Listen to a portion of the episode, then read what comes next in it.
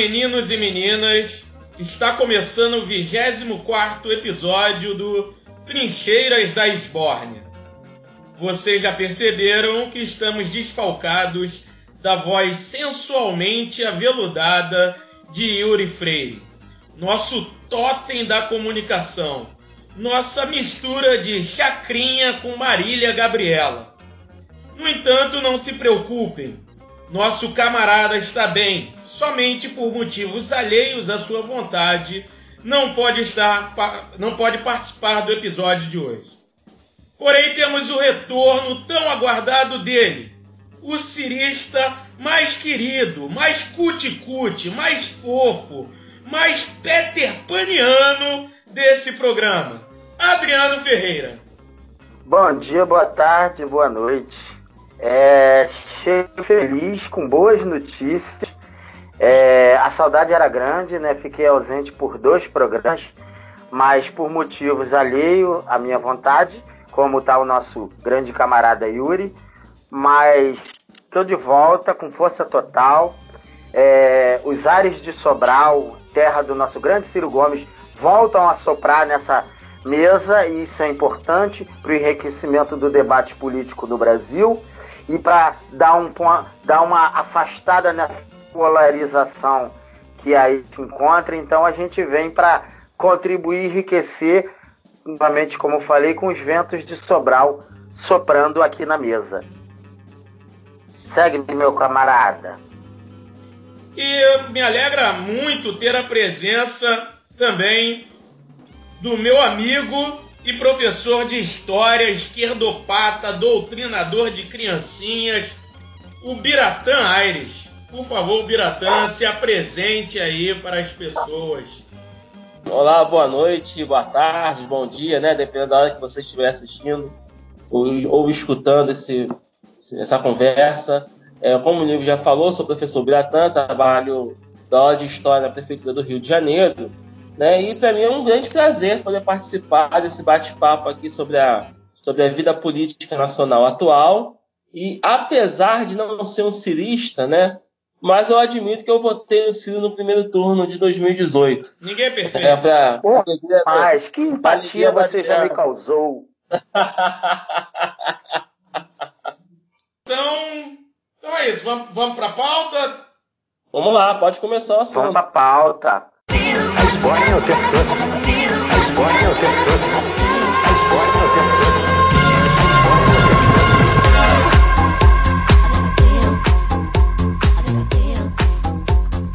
Solta a pauta aí que a gente chuta ela. Como se não bastasse ter que enfrentar um dos maiores desafios que a humanidade já enfrentou, pelo menos na sua história recente, nós brasileiros ainda temos que lidar com um presidente lunático, despreparado e com inspirações genocidas.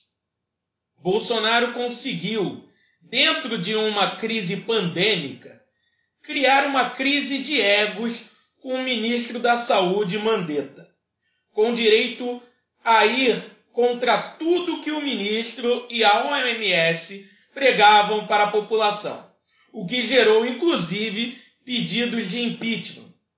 Bolsonaro é, acirrou ainda mais os ânimos e criou outra crise, dessa vez entre as instituições, ao ir a uma manifestação que pedia intervenção militar e AI-5, com direito a crises de tosse. Após uma longa novela, Mandetta acabou demitido. Não satisfeito, o presidente emendou numa nova crise, ainda dentro da crise pandêmica e sem ao menos ter deixado esfriar a outra crise. Dessa vez, contrariou, contrariou seu super-ministro da Justiça, Sérgio Moro, e exonerou o chefe da Polícia Federal, Maurício Valeixo, homem de confiança do Moro, sem a anuência do mesmo. Na sequência, o ex-juiz lavajatista pediu demissão do cargo e deu uma entrevista acusando Bolsonaro de tentar intervir nas investigações e na autonomia da PF. Após essa entrevista, o Procurador-Geral da República solicitou a abertura de inquérito para apurar seis crimes supostamente cometidos pelo presidente. E o ministro do STF, Celso de Mello, autorizou a abertura de inquérito. Para completar, Alexandre Ramage, amigo da família Bolsonaro, foi nomeado para chefe da Polícia Federal, a mesma que investiga os filhos do presidente, que são próximos a Ramage.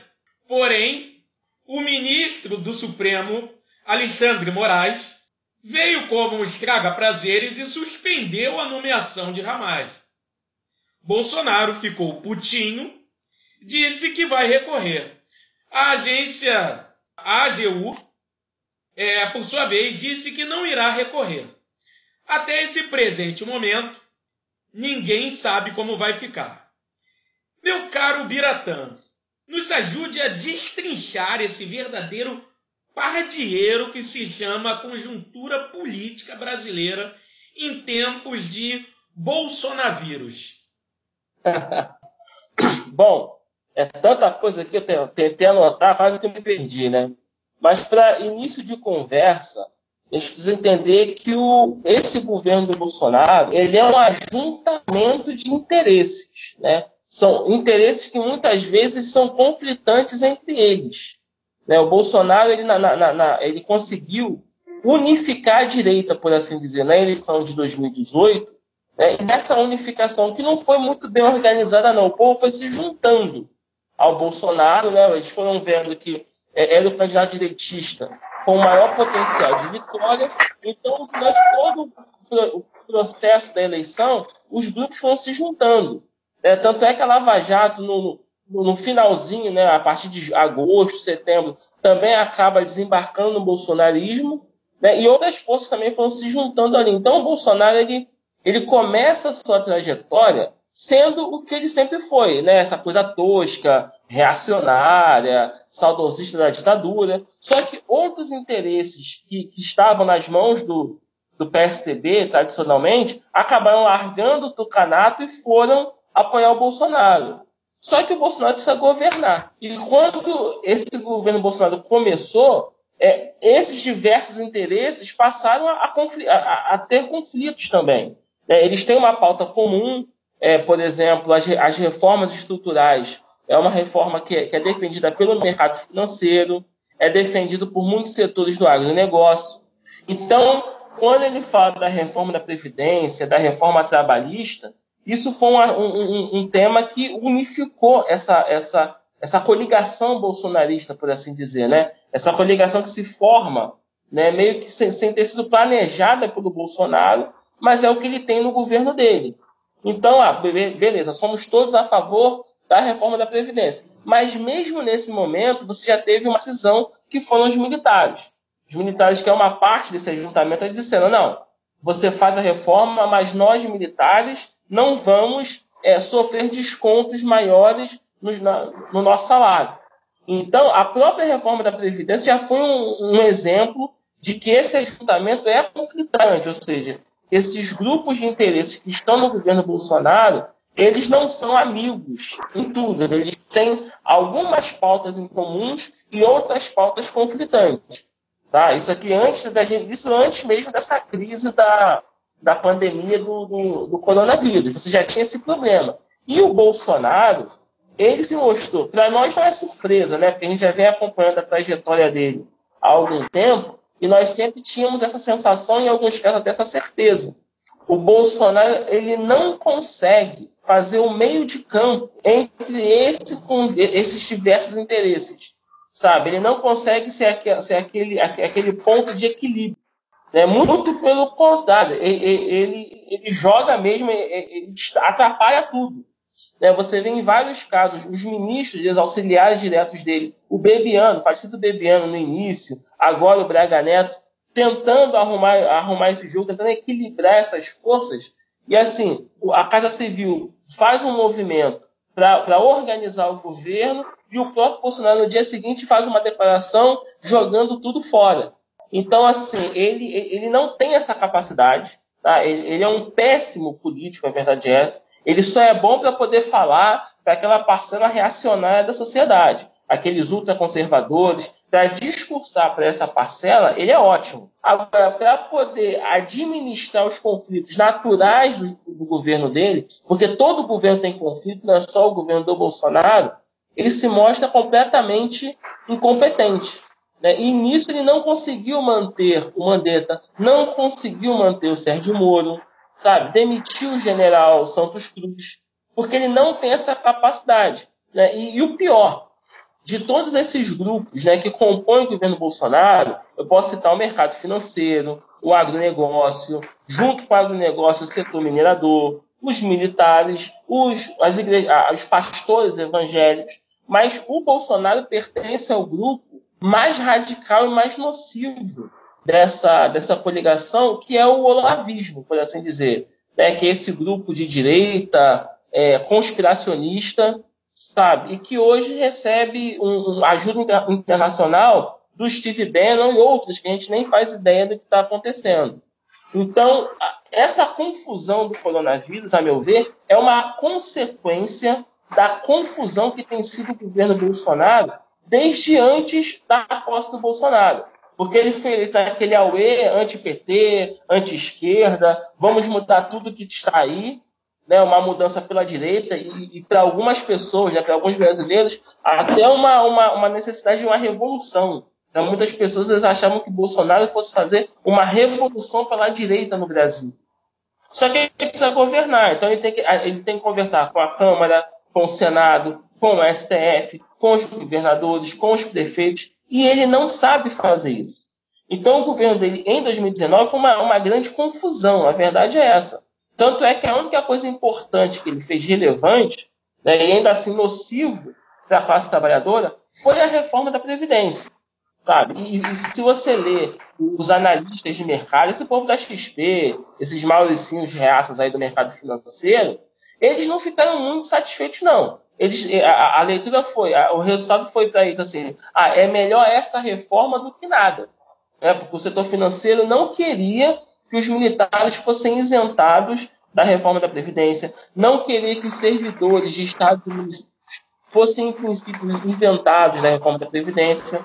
Né? Apesar de que agora as prefeituras e os estados estão fazendo aos poucos adaptações nos seus regimes próprios para poder se adequar à reforma do governo federal.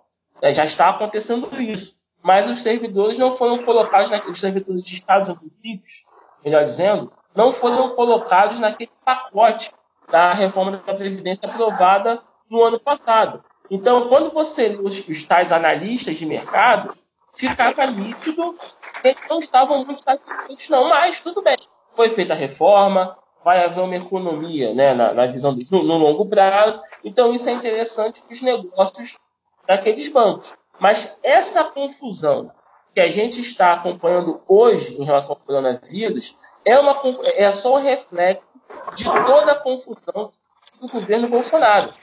Como ele não tem capacidade de fazer, quer dizer, é, é administrar os diversos interesses né, e fazer lá os pesos e contrapesos dentro dos grupos que compõem o governo dele, ele também não consegue fazer isso né, nesse período de pandemia. E para piorar a situação, na, na, no meu entendimento, ele está usando esse momento grave, que as pessoas estão morrendo, sabe? Já, já bateu quase 6 mil mortos hoje, eu, eu, eu li 1.900 e pouco, quer dizer, essa já deve ter passado de 6 mil mortos, só de que estão confirmados que é o Covid-19, né? e ele briga com Mandetta, ele briga com o Moro, ele briga com o Supremo, ele briga com o Rodrigo Maia, porque o objetivo dele, né, já que ele pertence a essa ala mais radical, que é o olavismo, o gabinete do ódio, que o filho dele administra, ele, tá, ele não quer saber de resolver um problema de, de saúde no país. Ele quer usar essa confusão para destruir as bases da Constituição de 88. Né? Ele, ele, ataca o pacto, o pacto federativo, ele ataca a divisão dos poderes, sabe? Você pode até ah, se é legítimo ou não, se, é correto ou não, o Supremo atrapalhar a nomeação de um diretor da Polícia Federal. Mas a forma como ele reage você vê que ele, por ele, ele não quer respeitar nem o poder judiciário, nem o poder legislativo. Apesar das negociações dele não, né, não, não, com o interesse de, de formar uma maioria no, na, no Congresso, ele faz uma reunião com o Centrão hoje, né, no dia seguinte, pela manhã, ele sai e fala para aquela, aquela claque dele que o Centrão não presta, que são todos corruptos, que ele não negocia. Então ele fala uma coisa no bastidor e fala outra em público. É essa confusão que ele tem feito desde o momento em que ele se elegeu lá no dia, sei lá, 26, 27 de outubro de 2008. Só para eu concluir essa primeira parte, então, para mim, essa confusão que está acontecendo, né, cada um indo para um lado, é porque o Bolsonaro ele é o próprio gabinete do ódio. Sabe? O Carluxo, para mim, é só o gerente desse gabinete. Mas o Bolsonaro é o gabinete do ódio. É a essência do, do, do Bolsonaro, é o ódio, é a confusão. E ele não consegue não ser isso. Só que, assim, antes, durante 30 anos, ele foi um deputado inexpressivo do baixo clero. Então ele podia chegar no programa da Luciana Gimenez, falar aquela meia dúzia de bobagens e ficava por isso mesmo. Porque ninguém o levava a sério. Agora ele é o presidente da República, sabe? E, e ele quer continuar achando que a cadeira de presidente é a, cadeira, é, é, é a poltrona que ele sentava no programa da Luciana Gimenez. Às vezes, Diga, dá, às vezes dá a entender que se ele pudesse trocar, ele trocaria, né, cara? Ele, ele, poderia, ele pediria para voltar no tempo e, e, e voltar a ser deputado, né, cara? Sim, sim. Há, há, essa sensação mesmo, né? Que ele, que ele não está confortável nessa, nessa posição. Né? Tanto é que o tempo todo, eu percebi que nesse mês de abril, que se encerra hoje, é, quase todo dia, ele chega e pensa e fala: quem manda sou eu, eu sou o presidente. Então ele está tendo essa necessidade de se afirmar como presidente. Então você vê que é uma pessoa até de baixa estima. Sim, assim, eu não sim. sou mais aquele deputado inexpressivo. Eu sou o presidente. Você tem que aceitar que eu sou o presidente.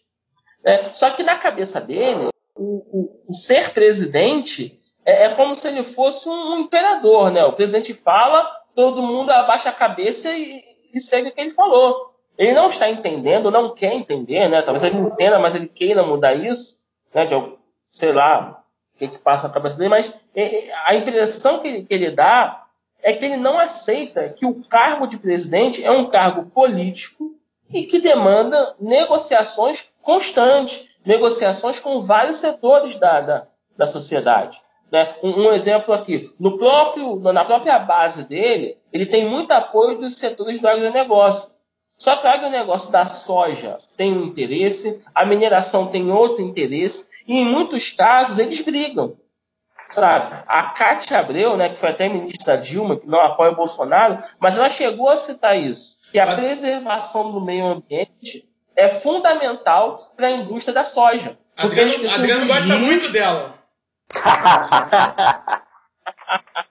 ah, mas eu achei interessante uma entrevista da Cátia Abreu dizendo isso que para o agronegócio, a preservação do, do, da floresta amazônica, não só dos rios, né, mas da mata em volta dos rios, a preservação daquele ecossistema, era essencial para poder irrigar aquela, aquela quantidade de, de soja e de milho que ela, ela e os amigos dela produzem no Tocantins e no Mato Grosso. Já ao, já ao mesmo tempo, o setor minerador não quer saber. Se ele identificou que tem minérios e metais preciosos na beira do rio, é, derruba a árvore e acaba com o rio para poder tirar aquele metal precioso. Sim. Então, isso é um ponto conflitante. Sabe? E ele não tem essa capacidade de sentar, ó, vem cá, Blairo Maggi, senta aqui, Blairo Maggi, senta aqui o povo da Vale, vamos conversar, vamos chegar a um meio termo isso daqui. E olha que são interesses de direito, interesses reacionários.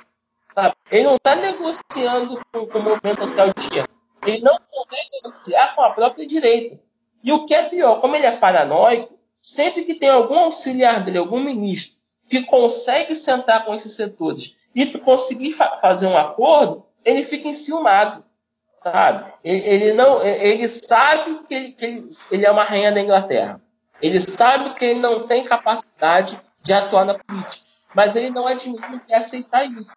Então, o ministro dele faz um acordo, consegue fazer o governo andar, no dia seguinte ele vai lá e joga alguma, alguma besteira em cima e acaba e atrapalha aquele acordo. Sabe? Então, isso está atrapalhando, não, não, o povo brasileiro é óbvio, mas isso está causando um incômodo muito grande é, é, nos setores é, financeiros. O setor financeiro já está começando a ficar muito incomodado com o Bolsonaro. É porque... É, você vê pelas você, se você entrar no site da XP, no site do BTG Pactual, eles têm conversado com vários empresários, vários grandes empresários, é, conversado com o próprio Mansueto, com o Paulo Guedes, outros auxiliares do Bolsonaro, e assim, o tempo todo eles falam no sentido de, cara, vai lá e arruma essa casa. Sabe? Pô, por que, que vocês vão. Essa confusão que ele está criando já está fazendo mal aos nossos negócios. Muito antes do coronavírus, a bolsa, a bolsa chegou a 100 em novembro, a, chegou a 68 mil no início de, no início abril.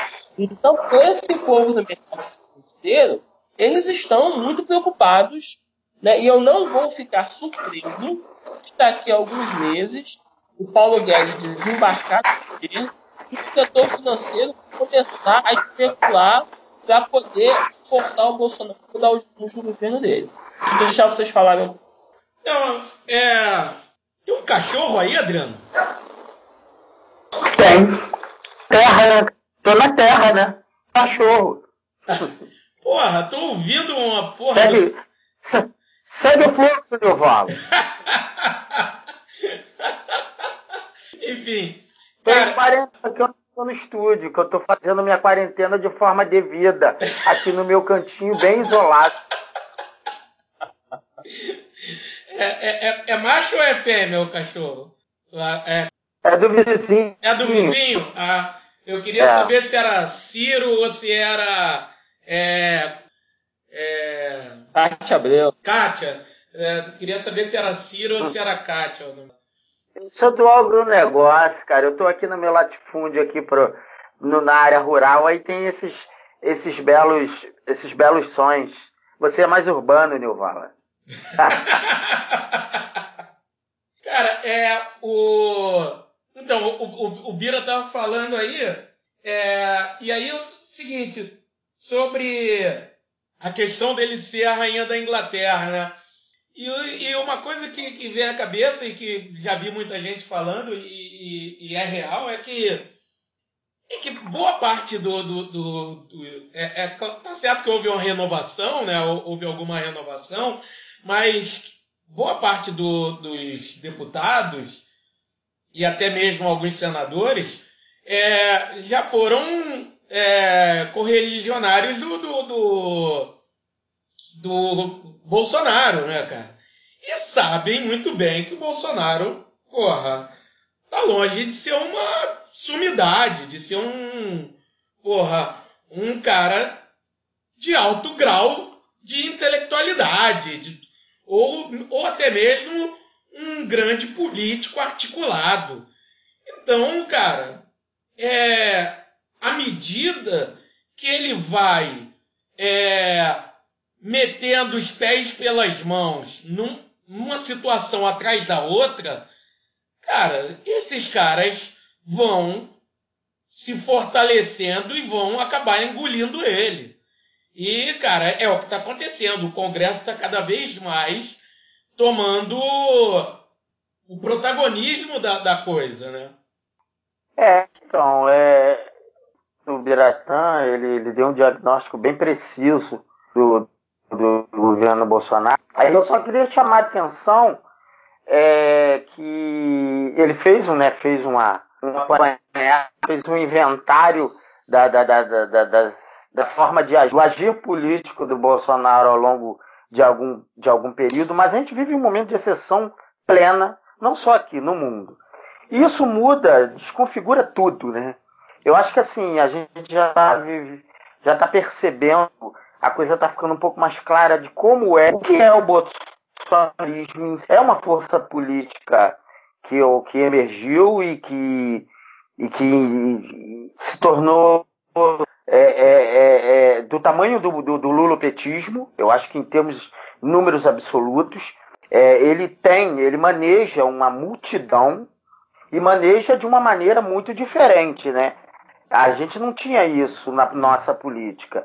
É, apesar do lupetismo ter, ter uma, uma, um, um, caráter de culto à personalidade, mas Lula é uma figura política forjada na luta política, o PT tem toda uma bela história dentro de uma institucionalidade política, dentro de relações políticas, é, é, é, relações clássicas, da política clássica. O bolsonarismo é um dado que é, da nossa política muito diferente.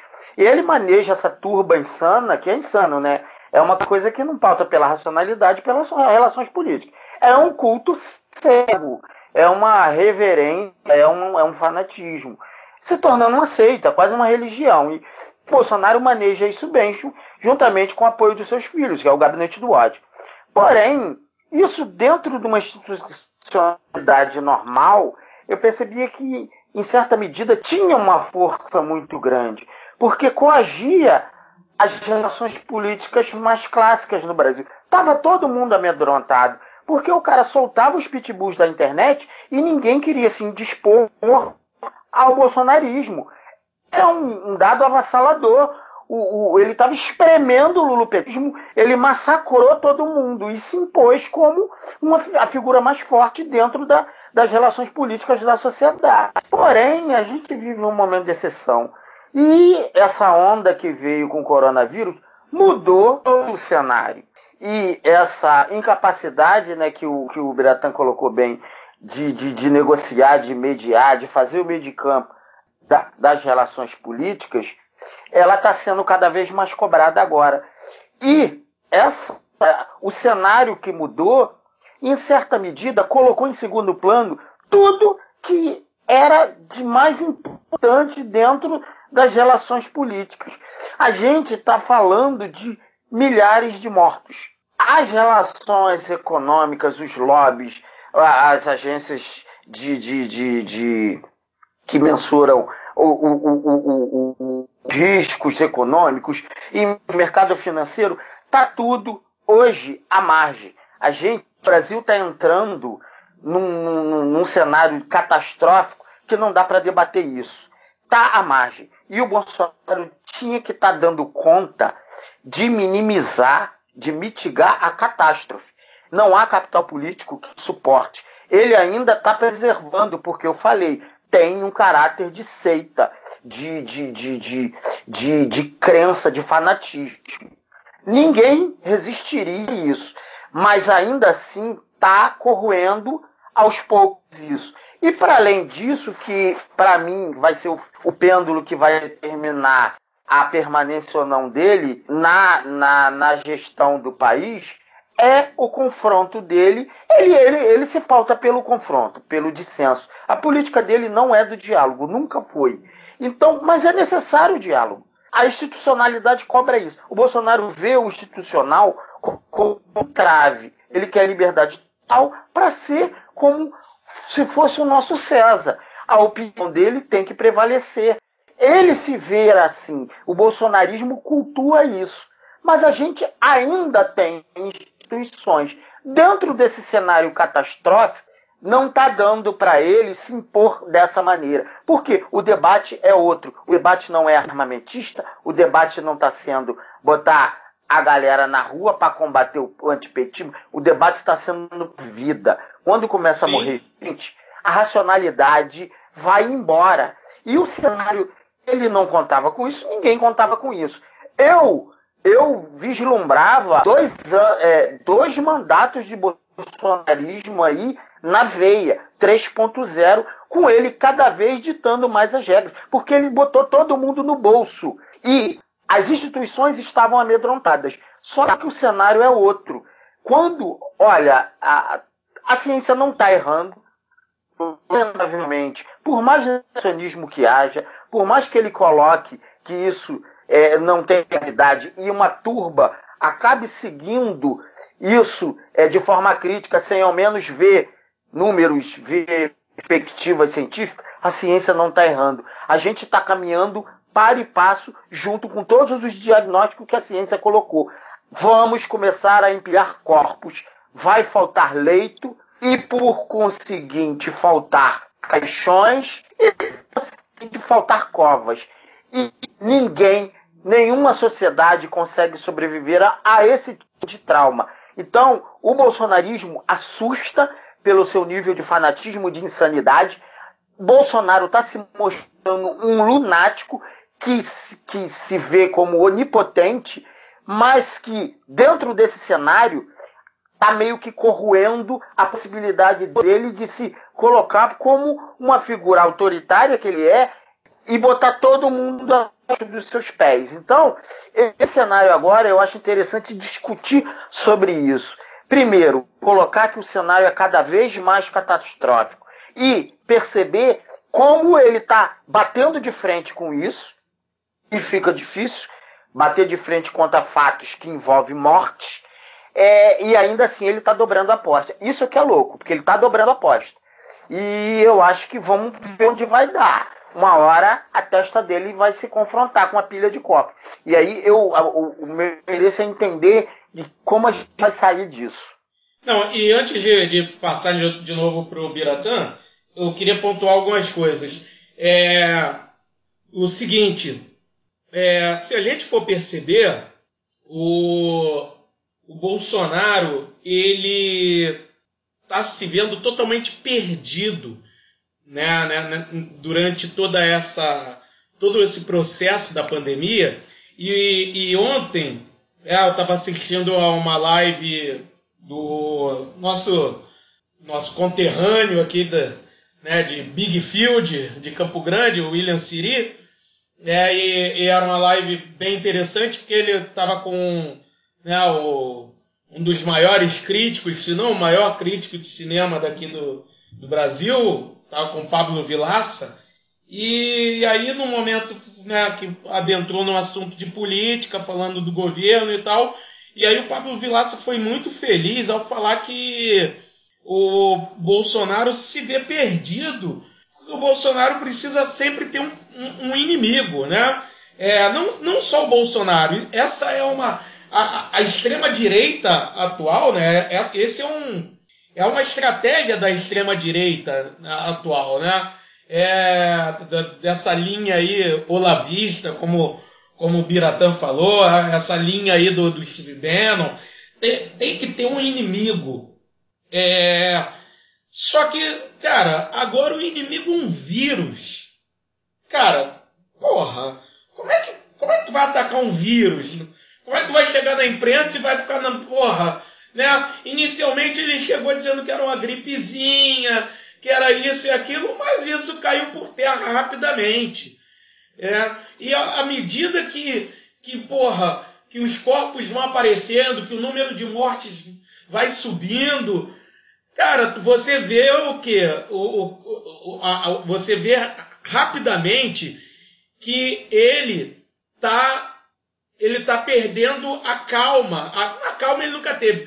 Mas ele, até mesmo o trato com os apoiadores ali dele, daquela porra, daquela, naquele picadeiro dele ali, né, onde fica ali aquela, aquela pequena multidão ali de, de apoiadores imbecis, ali que ficam batendo palma e rindo para as idiotices que ele, ele fala, muitas vezes ele já, já chegou ali, já, já deu fora e, e que antes ele porra, tinha maior paciência, ficava rindo, brincando, tirando selfie. E ultimamente ele já não está tendo mais esse tipo de, de, de, de, de paciência. Ele está dando, dando fora, ele chega ali e, Ou seja, é um cara que cada vez mais ele está é, tá, tá no limiar do, do, do, do destempero completo né? É, haja vista o último episódio que ele chegou e daí e tal, não sei o quê. Eu não sou eu sou Messias, mas não faço milagre e tal. Cada vez mais ele vem é, tendo posturas muito mais agressivas com repórteres. É, acho que vai chegar uma hora que parece que ele vai porra, agredir um repórter. É, em vários momentos ele já teve posturas muito ofensivas e, cara, eu, eu não vou me surpreender vai chegar um momento que ele vai agredir um repórter. É, então, o que, que acontece? é, esse todo esse, esse movimento de destempero, de, de, de, de total é, descalabro, total mostra de que ele está meio perdido e é, ao mesmo tempo coincidindo com esse cada esse cenário de cada vez mais isolamento político que, que ele que ele tá, né? O o Biratã citou aí a, a CPI das fake news e, e muitos é, vários setores da, da, da, mídia e alguns especialistas apontam, né, é, repórteres é, que cobrem ele, que cobrem a, a, o, o, Bolsonaro, cobrem, cobrem o Planalto e tal, é, apontam que isso é uma, um, um, motivo de grande preocupação do, do Bolsonaro e dos filhos dele. É, então, cada vez mais, o Bolsonaro está é, tá pressionado, é pressão atrás de pressão. Né? Agora, com essa, com essa questão é, do, do Moro, inquéritos abertos, né? depois eu gostaria até, até que o Biratã falasse do, dos inquéritos é, e, e dessa pressão agora do STF. Enfim, é, cara, isso está coincidindo, como você falou, com a chegada do pico. O momento, o pico vai chegar agora, né? De, né, num, num processo aí de meado de, meado de maio, meado de maio, a gente vai ter um número de mortes chegando é, a um patamar bem elevado. Cara, não tem como, por mais que o Bolsonaro queira fugir, essa conta vai chegar na mão dele. Vai chegar na mão dele, não tem como. E o bolsonarismo é, é, é acaba tendo uma, uma, uma fragmentação. Porque, porque o que acontece? A gente sabe que tem um gado ali que é preso a ele e essa galera vai morrer com ele. Mas tem uma classe média que já está se desprendendo.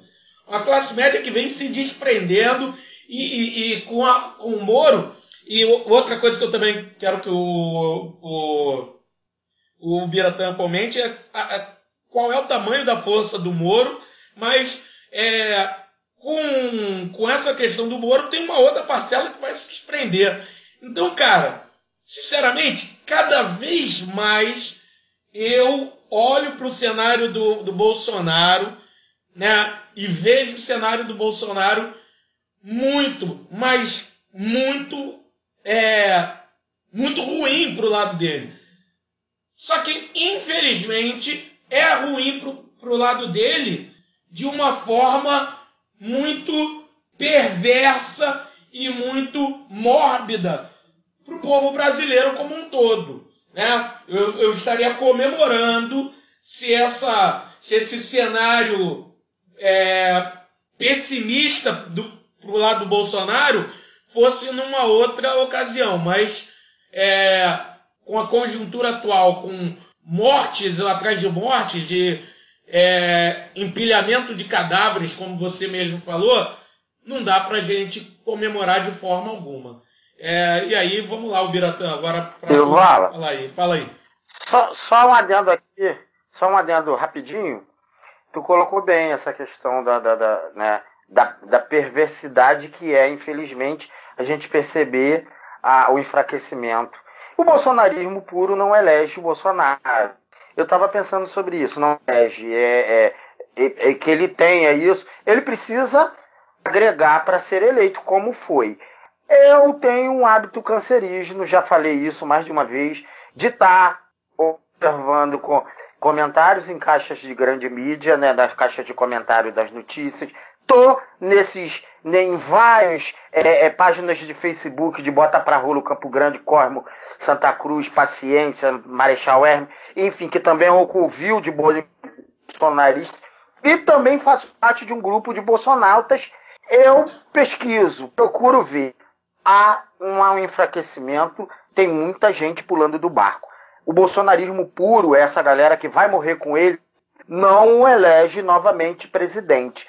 E uma outra questão, como dar esse salto? A gente agora já sabe, está aprendendo e está vendo quem é o Bolsonaro no poder. Ele foi eleito num desespero de tentar algo diferente. Ninguém sabe como seria ele no poder. Ele agora já está acumulando um lastro. Um lastro que, na minha opinião, é catastrófico. Então, é, é, infelizmente é perverso. Mas é, é, é às vezes eu fico pensando é o meu desejo tão grande de ver esse verme autoritário fora do poder, mas já há grandes evidências de que está acontecendo um racha e já tem muita gente pulando do barco. Vai lá, Biratã. Opa, obrigado. Olha, eu achei que o Adriano foi brilhante, né? Quando ele falou na primeira intervenção dele de que o Bolsonaro ele chegou como se fosse uma blitzkrieg, né? Ele chegou bombardeando todo mundo, pegou aquele, aquele ataque surpresa e ele deixou toda a oposição sem saber como agir contra ele. Né? É, o Adriano usou a expressão, ele colocou todo mundo no bolso. E é verdade. É, ninguém sabia como, como, como confrontar o Bolsonaro. É, porque você tinha uma, você, nós temos uma classe política acostumada à negociação. Né? Mesmo que negociações que, que alguns considerem espúreas, mas é uma classe política habituada à negociação. Então, essa classe política foi acuada pelo Bolsonaro e não fosse realmente é, essa pandemia, eu creio que ele ainda estaria surfando numa onda muito favorável a ele. Né? Só que quando chega o, a pandemia, ele se viu obrigado, ele, Bolsonaro, se viu obrigado a sentar com todo mundo e negociar porque você tem uma, uma nova diretriz econômica que tem, tem que ser implementada, você tem um novo tipo de relação política com, com as instituições, ou seja, com os governadores, com o Supremo, com o Congresso Nacional, e o Bolsonaro se deu conta que assim, ele pensou, poxa, eu não sei fazer isso. Eu não consigo ser uma pessoa racional, ser uma pessoa razoável. Então ele preferiu continuar sendo Bolsonaro. Né? É nisso que ele, que ele ligou o botão do, do, do foda-se, desculpa a expressão, mas é isso. Assim, não, ele, já que ele não sabe ser outra coisa, a não ser ser Bolsonaro, ele falou: eu vou continuar sendo Bolsonaro, aconteça o, o que acontecer. É, só que o problema é que o ser Bolsonaro está causando a morte de muitas pessoas. É, eu li mais cedo que o Brasil é, é, é, é hoje o país que tem o maior potencial de, de disseminação do vírus sabe? Aqui a curva exponencial nossa está muito maior até do que nos Estados Unidos, que é o país que tem o maior número de casos no momento.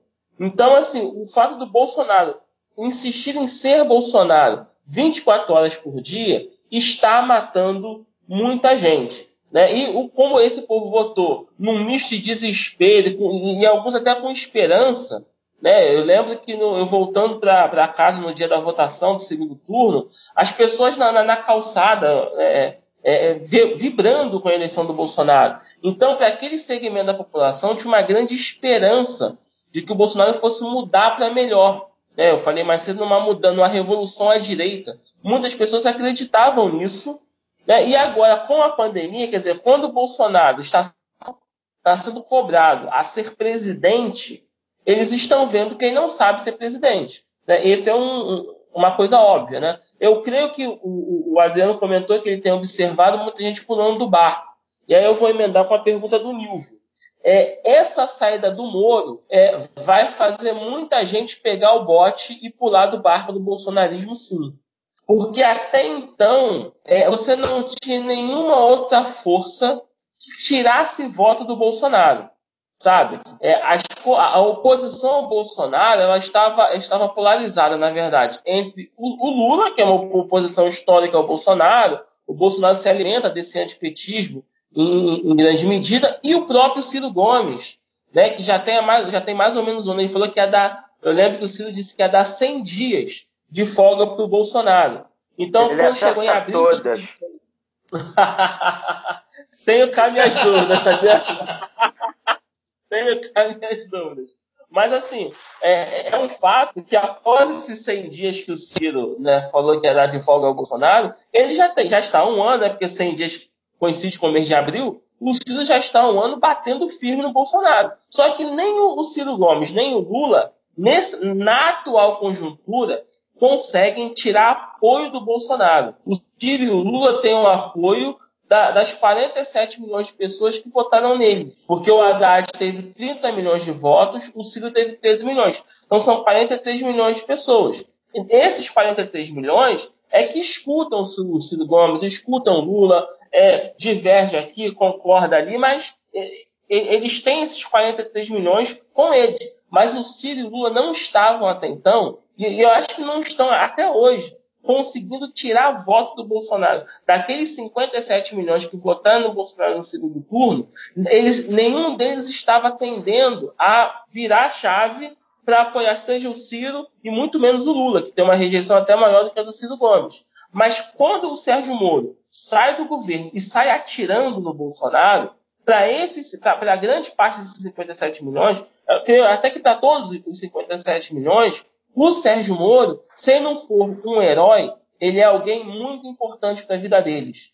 Porque o sentimento do eleitor é, é, do Bolsonaro é de que sim, estava certo você ter um juiz que prendesse todos os corruptos, ou pelo menos todos os corruptos que eu não gosto, né? que no caso eram os corruptos do PT e do PMDB. Então, quando o Moro sai do governo, esse povo balançou. Eu não fiz uma pesquisa tão apurada quanto a do, a do Adriano, nas hostes bolsonaristas, mas o pouco que eu pude acompanhar, é, eu percebi também esse racha no, no momento. Quando o Moro sai, opa, peraí, isso fez com que o bolsonarismo pensasse. Não, o, o Bolsonaro é isso tudo mesmo? Será que vale a pena continuar apoiando o Bolsonaro? Então, essa saída do Moro é que foi essencial, mais até do que a do Mandetta, né? porque o Mandetta, ele, ele, ele apesar de ter, de ter se destacado ali no início da crise, né? Se você for olhar, se nós formos olhar bem, o Mandetta não era um grande ministro. Ele apenas foi razoável. Só que num, num governo de caos, qualquer pessoa minimamente razoável se destaca, sabe? Já o Sérgio Moro, que era uma mosca morta nesse governo, né, que estava, estava em silêncio, né, com o objetivo de conseguir a tão sonhada vaga no Supremo, ele ao perceber que não conseguiria ter essa vaga, né, porque ele, ele viu que o Bolsonaro passou a ter outros planos é, para indicação ao Supremo, eu creio que ele autorizou o, o, o Valeixo a prosseguir as investigações contra os filhos do Bolsonaro. Isso criou uma tensão entre eles. Né? Eu, eu não, não, sei dizer se o, se, se o Moro fez isso para conseguir algum dossiê ou, ou para pressionar o Bolsonaro, mas de certa forma o Valeixo seguiu as investigações contra os filhos do Bolsonaro. Isso deixou o bolso pé da vida, obviamente. E quando o Moro sai atirando, ele causa essa fissura sim é, no bolsonarismo. Eu não sei dizer quais, quais serão os próximos movimentos do Moro. Antes de entrar aqui na live com vocês, eu, eu li que ele tinha uma declaração dele em todos os jornais, onde ele apresentaria ao Supremo provas contra o Bolsonaro. Só que nós sabemos bem que o Moro não, não trabalha bem com provas, ele só trabalha com convicções. Quando ele tenta apresentar provas, o pega para ele, né? Então eu não fiquei, não, não fiquei não. Tipo, prova do Moro nunca é legal, sabe? Eu não, não, não me empolguei muito com essas provas que ele diz que vai apresentar ao Supremo. Mas o principal dessa, dessa, dessa saída do Moro é que para esses 57 milhões de brasileiros, o que o Moro fala é importante. Né? Isso é fundamental. Você pode até fazer um, um, seguir o exemplo do Adriano, fazer pesquisa em rede social. Toda vez que a, que a, mídia coloca qualquer coisa, a mídia que eu falo é só o UOL, só o site do UOL que você vê alguma coisa minimamente positiva em relação ao Lula, por exemplo, você vê milhões de xingamentos vindos de bolsominions. Né? O Ciro, ele foi, deu uma entrevista ao, ao Roda Viva, né? E essa entrevista, os bolsominions estavam lá detonando Ciro Gomes no Roda Viva. Pô, Roda Viva é a TV Cultura, que é controlada pelo PSDB e apresentado pela Vera Magalhães, que é do Estadão, que odeia o PT. E mesmo ali no ambiente onde o PT não era bem visto, o Ciro expôs as opiniões dele e ele foi atacado pelos bolsonaristas. Agora, quando o Sérgio Moro fala, é, o ataque vem só do gabinete do ódio. Aquele cidadão né, comum, que não é, que, aquele que não é robô, oh, peraí, se o Moro está dizendo, eu vou começar a, a, a parar para pensar é, é, nisso daí. Será que ele tem razão? Sabe? Será que eu realmente me equivoquei? Será que eu achei que o Bolsonaro fosse uma coisa e agora ele é outro? Né? Porque tem muito disso. Eu acho que é uma coisa da psicologia da, da, da, do ser humano. Né? Quando alguém que você não gosta fala uma coisa, você só de raiva não vai dar razão a ele. Mas quando alguém que você gosta, alguém que você tem consideração, fala a mesma coisa, você para para pensar, poxa, será que realmente é isso? Então, a saída do Sérgio Moro do governo, eu creio que ele está causando é, essa reflexão no, no, no, nesses 57 milhões de leitores. Né? Como vocês citaram bem, né? eu acho que foi o Adriano quem falou, só os bolsominions radicais não elegem presidente. E o Sérgio Moro ele faz com que os bolsominions não radicais, ou essas pessoas que votaram no Bolsonaro é, para poder tirar a esquerda, por assim dizer, é, eles já estão agora, não, peraí, será que vale a pena apoiar o Bolsonaro? E o principal, quando os corpos começarem a se acumular nas calçadas, como aconteceu em Guayaquil, esse povo que não é bolsominion radical vai começar a tirar o apoio, sabe? É, o que está sustentando, a meu ver, o Bolsonaro é que a grande maioria da população não sabe distinguir os poderes municipais, estaduais e o poder federal. A maioria da população não, não entende que o dinheiro está concentrado no governo federal. Por mais que o governador tenha o poder de ordenar o fechamento do comércio, o dinheiro está com o governo federal.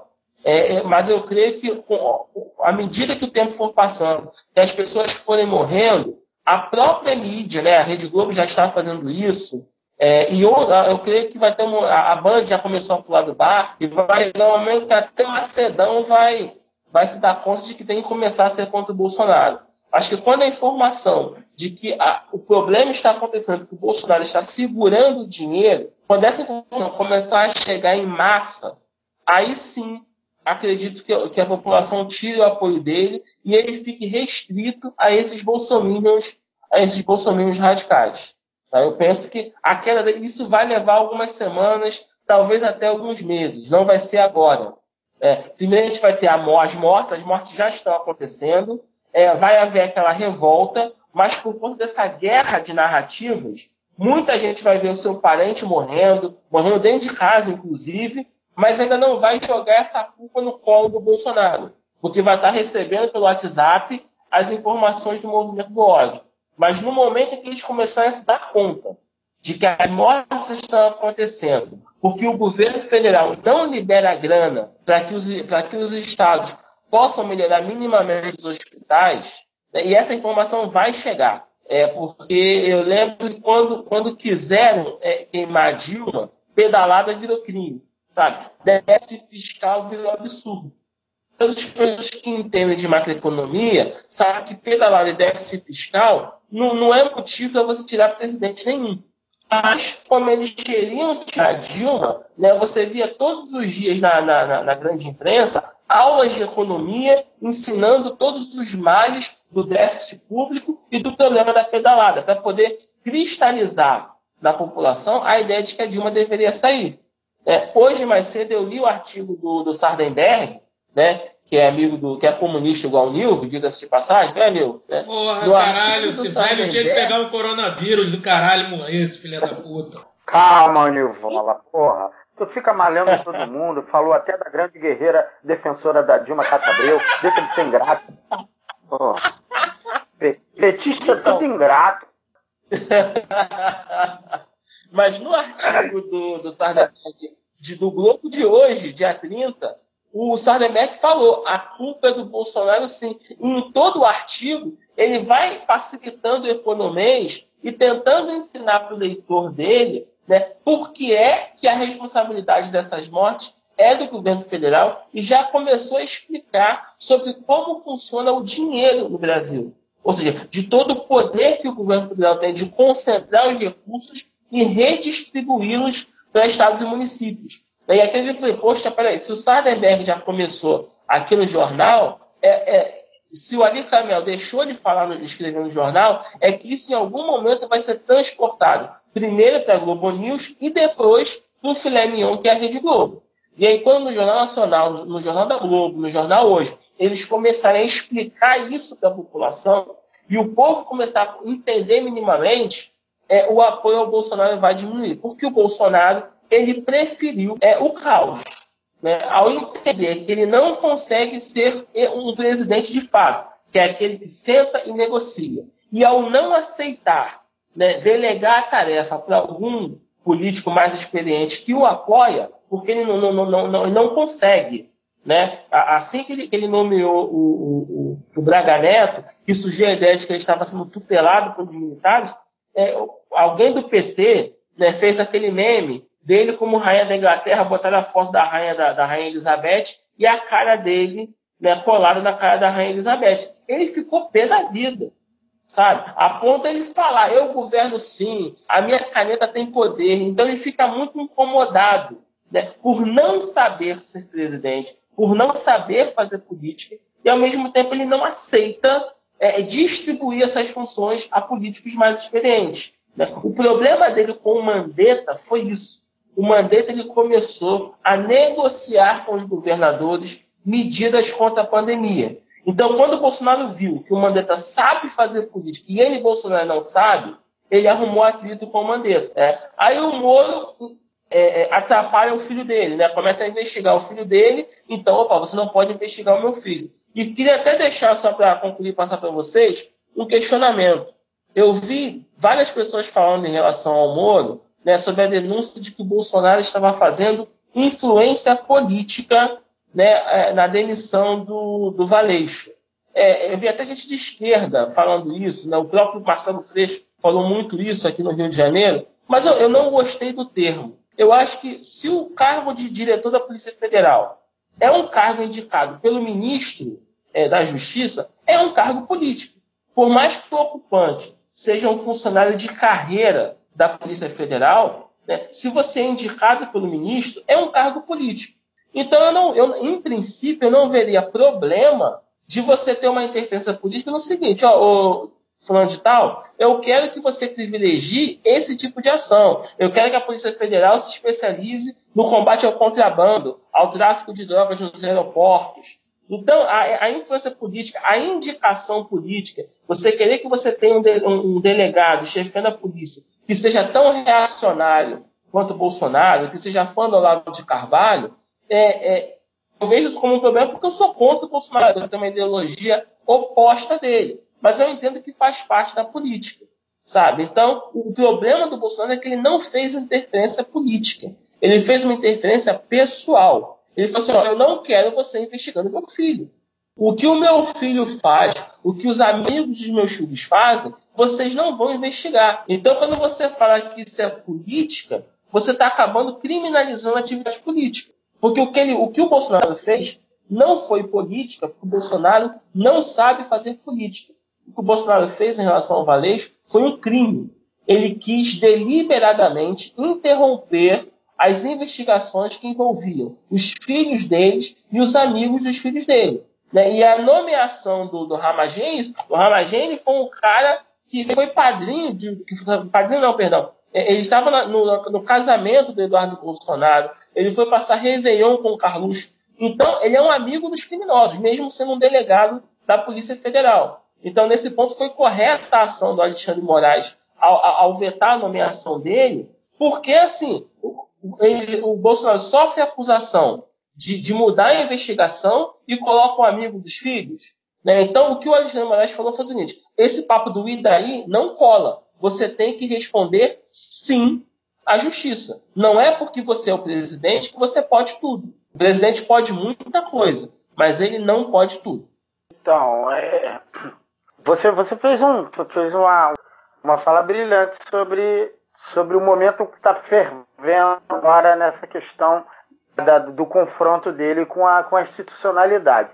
E é pela via da institucionalidade que que eu acredito que, por um lado, ele ele ele ele está percebendo, ele apesar de ver a democracia como como um entrave para a ação política dele, é, a institucionalidade está aos poucos impondo é, é, é obstáculos para ele para ele dar conta dessa, dessa respeitada política de que é tomar o de assalto em relação à política. Por um outro lado, dentro do popular, como eu falei, eu sou meio maluco de estar tá, tá, tá esmiuçando os, os locais mais bolsonaristas possíveis. É, eu acho que assim, eu coloco até uma metáfora. Quando a gente vê o, o desempenho do Bolsonaro na rede social, é a mesma coisa que a gente olhar para os dados que o Ministério da Saúde coloca em relação ao coronavírus. A gente sabe que tem muita subnotificação. Por um, um apoio é, é, digital ao Bolsonaro tem muito a ver com os robôs. Então, a empreitada política mais importante dentro de, das forças que querem combater o bolsonarismo como algo que de fato é nocivo para nossa, nossas relações políticas e que pega o espectro da direita limpinha até a esquerda, é combater o gabinete do ódio. Ali está o ninho que, que, de, de, de, de, que choca o poder do Bolsonaro. É dali que sai todo o confronto e que botou todo mundo nas costas. Então, eu percebo que o Moro foi um cara que teve lá dentro, que já tem informações sobre como funciona, como é o modo operante. Ele saiu, rompeu e vai ser. Tem muita gente vendo o Moro como uma pessoa de grande valia que teve lá dentro e sabe como funciona. E eles vão tentar quebrar as pernas do Bolsonaro institucionalmente via criminalização do gabinete do homem. E Fora isso, a grande mídia, como você bem disse, Birato, que você. Eu vejo aí, hoje, por exemplo, eu vi, né, o nosso. É um grande comunista de alta cepa, né? Que eu tenho em grande consideração, nosso tio Rei, Reinaldo Azevedo, fazendo um diagnóstico perfeito, como você falou do, do, do Moro. E, cara, é, é, a galera, a galera, mas o bolsonarismo popular se alimenta, sobretudo do WhatsApp. A mídia mais clara e hoje eu já coloco o YouTube como uma mídia que já faz parte do universo mais clássico. Você vê, hoje eu fiquei de boca aberta. Eu vi um vídeo que foi postado no Renova Paciência, que é um grupo de desapego de bairro, que é um covil de bolsonaristas, de um cara chamado Diego Rox. O cara tem milhares de seguidores e foi um dos grandes pilares no YouTube do bolsonarismo. O cara fez um vídeo que eu bati pá criticando o bolsonarismo, porque ele estava dentro. Eu falei, cara, como que pode? Diego Rox era um pilar. Ele, Nando Moura, essa galera toda arrastou milhares de pessoas, informava, é, é, é dava a ração de bolsonarismo diária para formar opinião dessa galera através das mídias mais clássicas. Tá todo mundo pulando fora. Tá ficando o WhatsApp com os grupos que ficam postando meme. Ainda tem muita gente que defende, tem, mas a galera que é mais volátil já está começando a contestar.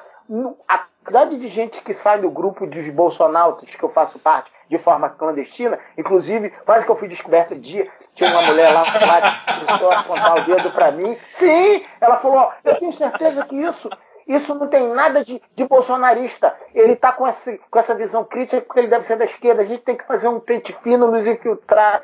Enfim, sai muita gente. Fica só postando a galera que posta todo dia para alimentar o grupo. Então, é, é, o gabinete do ódio é o ninho que choca o bolsonarismo mais raiz. E é ali que a, a justiça está tentando atacar o institucional, o Bolsonaro não sabe lidar. Então, é, tomara que não seja apenas desejo, que seja capacidade de análise de conjuntura.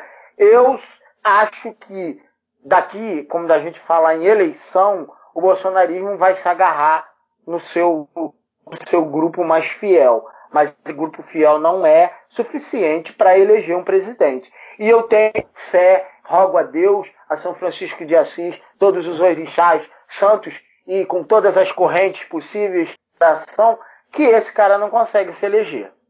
Então, é, cara, é, é, falando então em cima da fala do, do Biratã e do Adriano, cara, seguinte, o, o Biratã falou aí da, da questão do Moro. Eu, eu ainda tenho certa dúvida é, do quão forte é o Moro. Eu ainda quero ver ainda os desdobramentos aí da saída do Moro. eu ainda tenho certa dúvida ainda de quão forte é essa, é, do, do, do quão grande é essa força do Moro. Mas eu tenho certeza absoluta que é, paulatinamente essa essa popularidade do Bolsonaro vai diminuir e vai chegar a um, a um ao, ao nicho dele que é, é aquele, aquele gado inicial lá do, lá do início, sei lá, uns 20%, que era o início do, do lá, lá, da campanha dele, é quase o início da campanha de, da, da eleição passada. É, agora, eu, eu queria, é, queria só que, para a gente já caminhar para o encerramento, para a últimas, última análise do Bira, é, eu queria que o Bira falasse sobre um, um assunto que, que entrou em pauta hoje, que foi, que, né, é, claro que a galera vai vai ouvir, não, não hoje, né? Na live, mas enfim, mas ainda vai estar tá, vai tá fresco porque o desdobramento dessa notícia ainda vai correr. O que, que é? Que é a questão do, da divulgação do, dos exames do Bolsonaro. O que, que acontece? É, tem vários processos pedindo, se não me engano, são três processos pedindo é, a divulgação do exame, né? E um deles é do Estadão. É, e aí o processo do Estadão é, o, é, uma juíza acatou, né? Deu 48 horas. As 48 horas venceram na manhã de hoje. É, o, e aí a AGU, né, a Advocacia Geral da União, ela tentou dar uma né, dar um migué, famoso migué, pegou e, ao invés de divulgar o, o, os exames, ela, ela divulgou um relatório sobre a saúde do Bolsonaro, um relatório que já tinha sido divulgado. E aí, claro, o Estadão foi, divulgou uma nota e entrou novamente com a, né, impetrou uma nova ação pedindo é, que aumentasse o valor da multa, né, que o valor na, na, na ocasião da ação que a juíza acatou era de 5 mil reais por dia. A, a juíza ela, ela se manifestou, ela não, não acatou esse aumento da, da, da, da multa e deu mais 48 horas. Enfim, essas 48 horas, amanhã é feriado e tal, né? A gente tá gravando na quinta, amanhã vai ser a sexta, dia primeiro. É, enfim, vai começar as 48 horas vão começar a contar a partir de segunda-feira. E, enfim, o prazo vai ser para quarta-feira. É, e aí é o seguinte, eu para fechar, eu queria que o o, o, o Biratã falasse sobre os desdobramentos que podem rolar né, sobre esse possível positivo em torno desse exame, porque, cara, tá muito estranho. O Bolsonaro esteve várias vezes no Hospital do Exército, né? É, e assim, depois ele disse que se sentiria violado, né, a privacidade violada, se, se divulgasse esse exame, assim, uma coisa muito estranha.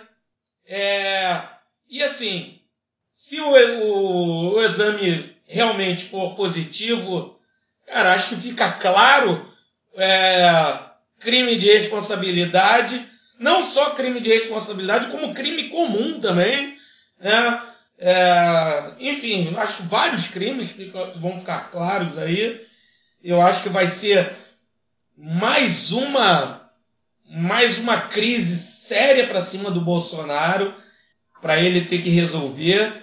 Enfim, eu vou jogar mais uma mais essa mais essa situação pro pro Bolsonaro, pro Bolsonaro, desculpa, Bira. É, essa situação aí pro Biratã destrinchar. É, e, e aí a gente, a partir daí a gente se encaminha aí para as nossas considerações finais. Vai lá, Biratã, a bola tá contigo.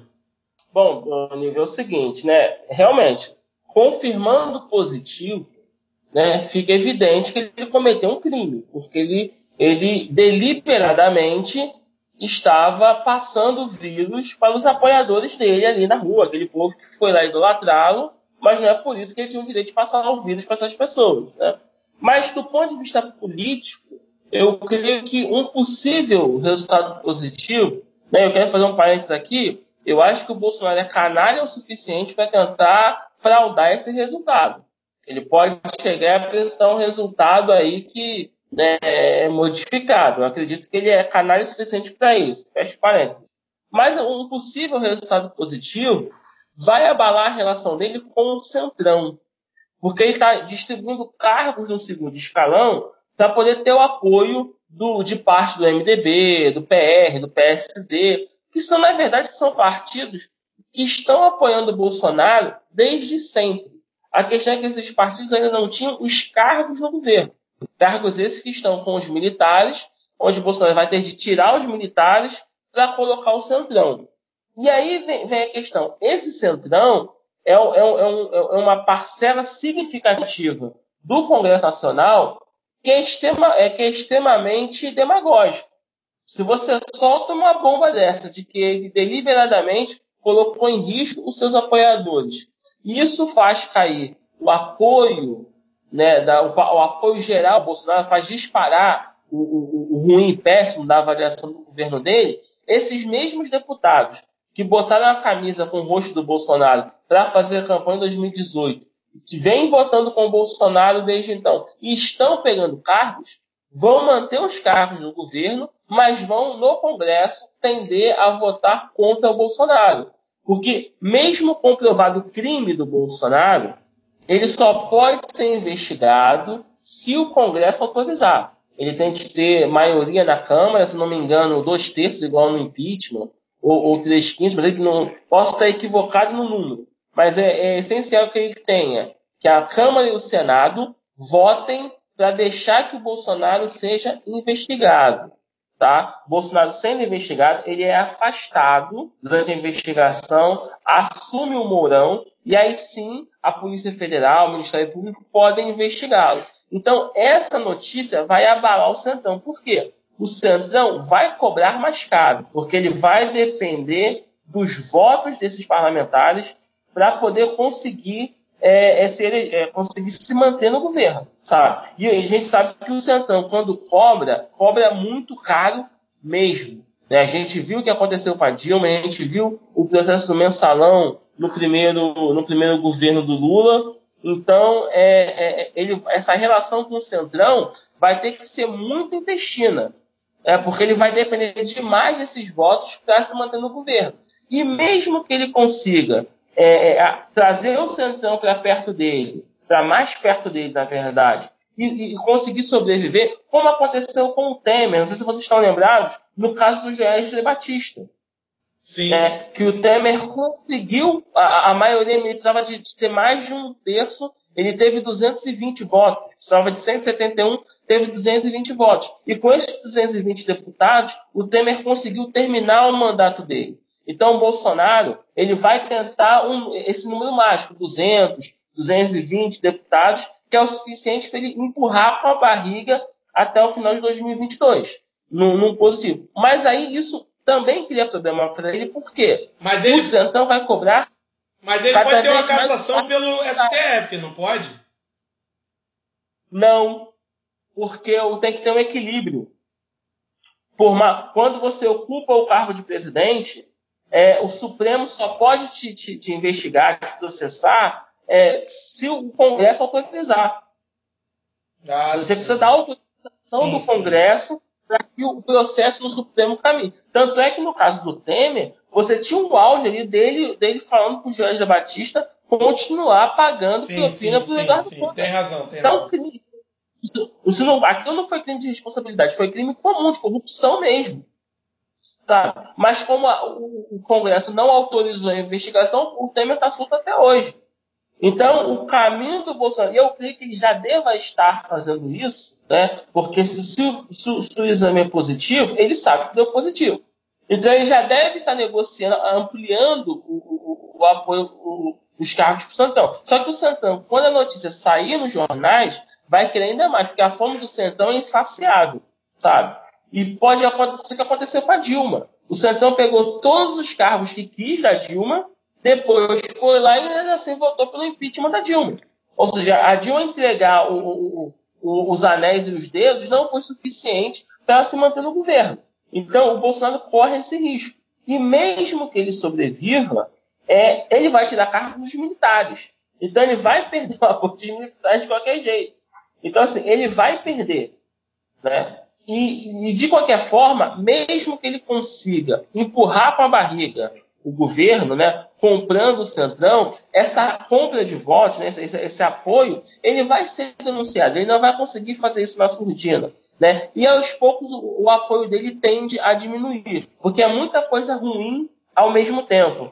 É, eu conversando com a minha esposa ontem sobre o, o, governo, o governo da Dilma, eu falei assim, poxa, mas também, né, a Dilma também, ela fez muita coisa errada ao mesmo tempo, porque o ano de 2015, a gente só teve tragédia, né? Começou com, com, com aquela tragédia em, acho que em Mariana, né? Foi Mariana Brumadinho de 2015. Você teve logo em 2015 uma grande tragédia de, de, de vazamento da, da Vale o desemprego aumentou de maneira exponencial, a inflação chegou a dois dígitos. Então, assim, o governo da Dilma em 2015 foram muitas coisas ruins ao mesmo tempo. Né? E a Dilma nivelou por baixo o governo. Então, qualquer coisa que o Bolsonaro faça, a pessoa lembra da Dilma, com a Dilma foi muito pior. E se a gente for analisar somente o ano de 2015, foi muito pior sim. Os indicadores, a queda dos indicadores com a Dilma foi muito, foi muito ruim. Então o Bolsonaro está caminhando para isso, para somar muitas coisas ruins ao mesmo tempo. E não há presidente que resista a isso tudo. Só para concluir, o Nil falou assim: ah, eu não sei se o Moro é, tem essa força toda. Eu também não sei se o Moro tem essa capacidade de aglutinar politicamente e ser uma, uma oposição eleitoral ao Bolsonaro. Né? Isso só a gente vai ter que acompanhar essa trajetória do Moro para ver se ele tem essa capacidade. Mas essa fala do Moro de que o Bolsonaro é corrupto, de que o Bolsonaro interferiu na polícia, é, é muito parecido, e eu creio que o Adriano vai gostar da referência, com aquela fala do Cid Gomes, é, é, logo no início do segundo turno. O Lula está preso babaca e vocês vão perder. Porque aquilo que o Cid Gomes falou já vinha sendo dito pelos bolsonaristas. Mas naquele momento o Cid era um aliado, o Cid era um amigo. Ele estava ao lado do Camilo Santana, né, governador reeleito à época é, é, do PT. A, a, militância petista estava lá com, assistindo ao Cid, né, como alguém. É, é, ele é nosso, ele é do nosso time, nosso amigo, nosso aliado. E quando o aliado manda essa verdade na lata, a, a, a militância petista sentiu está magoada até hoje. Né? A mágoa da militância petista com a família Ferreira Gomes vem até hoje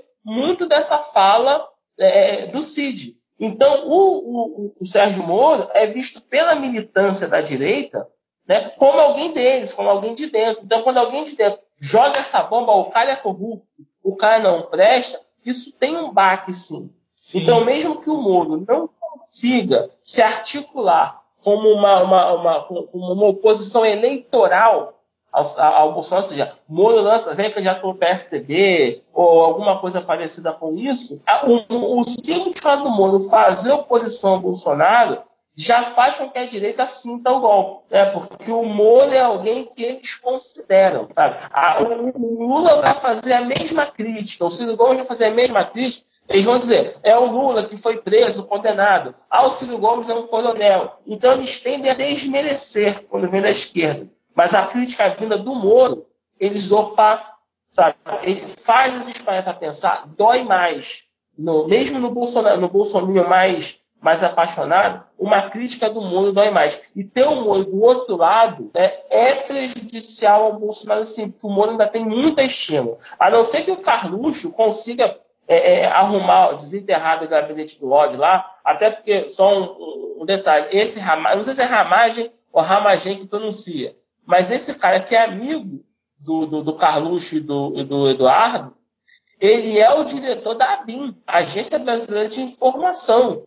Então, mesmo que ele não consiga chegar ao posto de chefe da Polícia Federal, ele, ele, ocupa uma posição onde ele consegue muita informação que pode ser usada como chantagem ou para disparar para queimar reputações. Né? E já faz a gente começar a entender como é que o gabinete do ódio funciona tão bem. Ou seja, a BIM, de uma certa forma, trabalha para o gabinete do ódio, porque o amigo deles é o diretor da BIM. Então, a não ser que essa, essa relação e Gabinete do Ódio solte algum podre do Sérgio Moro que o desmoralize completamente, o Moro vai ser sim um incômodo para o Bolsonaro, porque o Moro tira a voto do Bolsonaro. Mesmo o Moro não vindo candidato diretamente, mas o Moro declarando apoio a um Dória da vida, a um Caiado, isso faz com que essa parcela da direita é, pense duas vezes antes de votar no Bolsonaro. Enquanto você tem uma oposição com alguém de esquerda, Lula, Ciro, Flávio Dino, a, a direita talvez não continue apoiando o Bolsonaro. Mas eu creio que dificilmente o Bolsonaro vai chegar a 2022, porque o ano 2020 vai causar muita coisa ruim ao mesmo tempo. Só para concluir, hoje o Paulo Guedes ele deu uma entrevista falando sobre a possibilidade de que ele já pensa em emitir moedas. Né? Só que quando ele, qual é o comentário que ele fez? Ele faz: olha, se a inflação chegar perto de zero e o juro Selic e a taxa Selic cair muito, aí sim a gente vai ter de emitir moeda para poder comprar os títulos a longo prazo que não vão ser mais tão favoráveis aos bancos. Então você vê o tempo todo que ele está pensando apenas nos bancos. Ele não quer emitir moeda para poder botar dinheiro na caixa econômica, para a população ir lá e sacar os 600 reais. Ele não quer fazer empréstimo para o dono da quitanda da esquina que está desesperado, para o cara do boteco não está conseguindo vender a cerveja dele. Ele não quer ajudar o trabalhador. Ele quer ajudar apenas os bancos. E lembrando que o título a longo prazo ele já tem um juro garantido, porque ele tem uma taxa fixa mais a variação da inflação. Então, mesmo que a inflação esteja baixa, o banco que comprou esses títulos ele vai ter um rendimento alto. O rendimento hoje está superior a 4%. Se a gente for pensar quem compra esses títulos são os grandes tipos de investimento, fundos de previdência, seguradores, que compram de milhões de reais, cara, 4% de 10 milhões, de 100 milhões é muita coisa, sabe? É pouca gente que é duro, que é trabalhador, que, que, se for comprar um título, vai comprar aquele de 100 reais. Mas para quem tem 100 milhões, 4% faz muita diferença. Né? E uma outra coisa que me chamou a atenção na fala do Paulo Neto, né, que essa defesa do banco a gente já sabe o que ele faz. Se ele considera que a inflação pode chegar, o risco de deflação é real. E a deflação é tão ruim quanto a inflação. Então, vai ser muita coisa. Povo morrendo, na, povo na calçada, desemprego é, é exponencial, deflação crise econômica, e, o, e aí, quando o mesmo que o governo emita moeda, não vai ser suficiente para evitar a crise. Aí não vai ter jeito. Vai cair colo do e ele de adoradores da, da, da, ditadura e lambedores do futuro. Desculpa aí que eu falei demais. Não, tranquilo, Bira. Tranquilo, Bira. Adriano, quer partir para tuas considerações finais? Sim, primeiro, citou ao longo das, das tuas falas, sempre trazendo a família Gomes, que cada vez mais é uma referência no progressismo da política brasileira, e aí tu falou o grande Cid, né? Quando ele falou a frase, ele tinha mágoa, né? Porque ele foi preterido do governo por conta de apoio do Eduardo Cunha, da dona Dilma Rousseff. Então, quando o cara se sentir preterido por conta de Eduardo Cunha, isso é um, um espinho no peito que é difícil da, da pessoa superar. Mas, enfim, É, eu acho que dentro dessa, dessas análises que a gente se prestou a fazer, é, entre análise de fatos e mistos de futurologia, eu, assim, eu acho que o Sérgio Moro não é um. Posso, posso me enganar, pode correr atrás do tempo perdido e se preparar como uma figura de bastidor político para vir candidato. Mas eu acho que ele não é um homem da política no sentido de ser forjado na política, apesar de estar sempre agindo politicamente. Então, me parece que ele vai ser um. um, um, um querem comprar o passe dele para o apoio dele para solidificar candidaturas da esquerda, da, da direita limpinha. E, sinceramente, falo isso com pesar, mas não vejo no horizonte de 2022 uma disputa que tenha um candidato progressista. Eu acho que a gente vai ter direita limpinha contra ainda o, esse bolsonarismo cada vez mais feroz. E tenho uma opinião. Não sou daquele que comungo com a ideia de que tudo que é da direita é igual. Não. Bolsonaro, para mim, é o pior dos mundos. Eu falo isso há muitos anos. Já fui já fui rebatido em mesas de debate, falando, tu tá viajando, que que e tal. Para mim é o pior dos mundos. É, não é, é, é, o tipo de direita difícil de você você tá sempre ele limiar entre a política e a violência. O Bolsonaro ele sempre flerta com isso. E quando a gente perde do horizonte a institucionalidade, isso é algo muito perigoso. Então, eu acho que a gente vai ter uma direita limpinha. Quando eu falo da direita limpinha, é a direita que se pauta pelo institucional. E eu gosto de minimizar riscos. E na, na eleição que vem, eu acho que é isso: direita limpinha contra o fascismo tupiniquim que o Bolsonaro representa. E aí, meu amigo, não é a mesma coisa. É quem faz política através do diálogo e quem põe a violência como forma de mediar as relações políticas. Para além disso, para fechar minha fala, eu quero só ler uma questão que assim eu tenho sido chamado de meio que mensageiro da catástrofe. Como eu disse, o momento é muito delicado e muito grave. Por mais que as pessoas não queiram ouvir e que se incomodem com as notícias que são cada vez mais graves e dolorosas, eu acho que a informação precisa chegar para despertar na gente o medo. Por quê? O medo é uma forma de proteção, é uma forma de lutar pela sobrevivência. Sem medo, dentro do cenário que a gente está vivendo, a gente corre o risco de ser negligente com a nossa própria saúde. Então, eu vou só ler aqui para fechar minha fala um, um, texto que eu, que eu escrevi, fala um pouco dessa questão, né, de como eu estou vendo isso, porque eu acho que o momento é muito grave. Então, eu vou dar uma lida aqui e já deixo um grande abraço para você, Brito. Contribuiu, enriqueceu muito para o debate. Estou de volta na, me na mesa virtual do Trincheira. Espero que passe logo e que a mesa se materialize novamente com a presença do nosso grande Yuri. E quero deixar um beijo para minha companheira que eu amo muito e que traz consigo um algo que se torna cada vez mais importante para mim, que hoje eu sou um casal, formo um casal que estamos grávidos e estamos na expectativa de oh, acolher ou o Francisco ou a Maria Cecília. Oh, então eu vou ler. É um momento, cara, nem, nem tudo é só desgraça. Mas eu vou ler esse texto aqui, porque eu acho que é importante a gente perceber isso. O título é O Vale da Sombra da Morte é logo ali, que é uma expressão muito evangélica e que causa muito temor. E eu acho que eu quero tocar no coração dessa galera negacionista que nega por uma fé vazia, nega o que a gente está vivendo. Diferentemente de muita gente que até entendo e não me, fur, não me furto a buscar o máximo de informação possível sobre a pandemia e seus impactos econômicos e sociais. Reconheço que nos abala psicologicamente ver o rastro de dor e sofrimento que a Covid-19 está deixando no mundo, mas não consigo me alienar.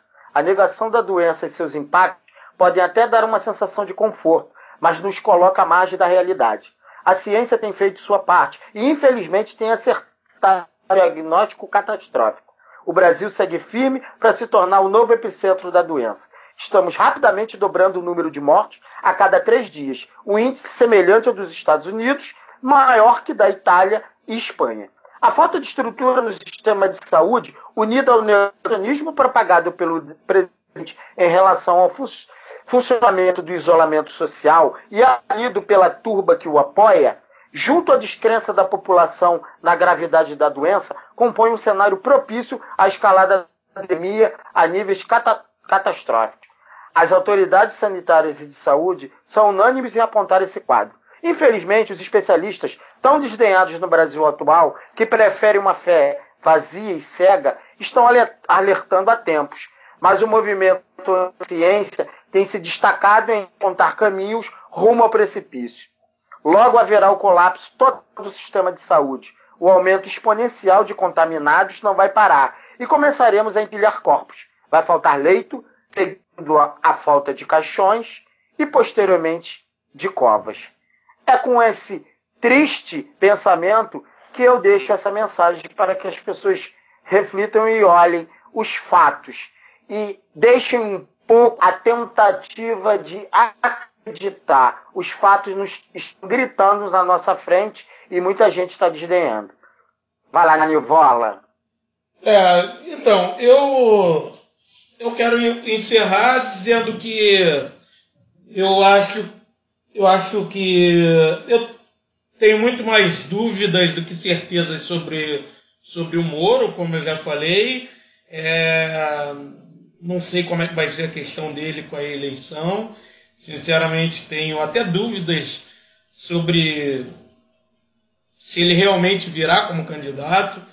É, isso vai, vai depender muito de, de quão forte ele realmente é como candidato quão forte ele se, realmente se mostrará como candidato daqui até 2022.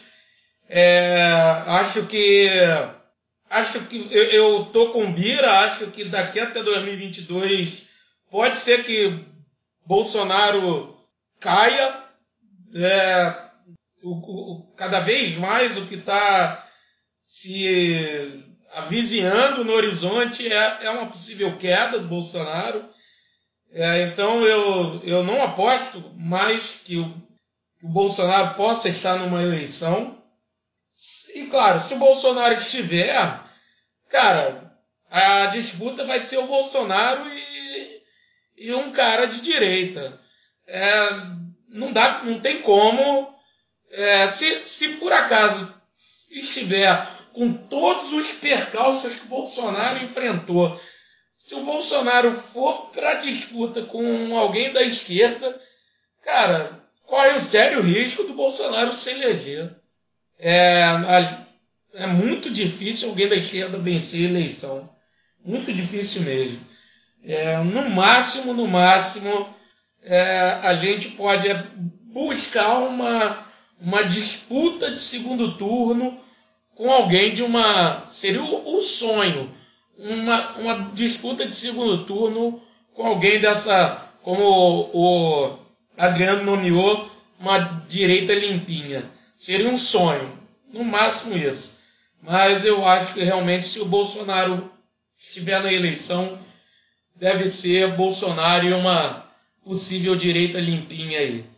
Para fechar e encerrar, queria fazer uma indicação aí para a galera é, não ficar só, na, só no coronavírus, só no empilhamento de cadáveres.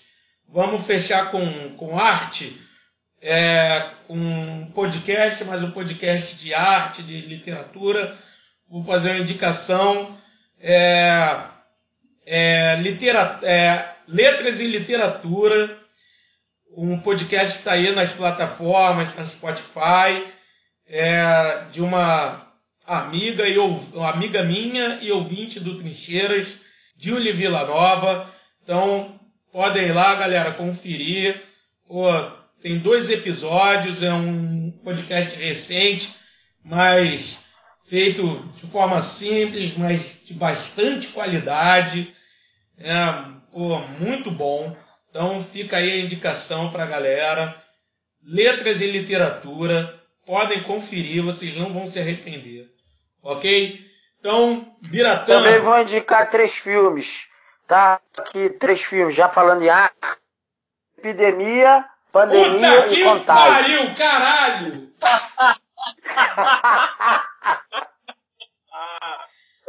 Porra, com essa. Com essa. Com essa a gente se despede, o Biratã. A gente agradece. Valeu. Agradece muito. Agradece muito Beijo, essa meu presença. querido. Foi um prazer pra mim também. Obrigado pelo convite. Ah, Vai, vai. Um beijo, um beijo a todos e um beijo, Yuri!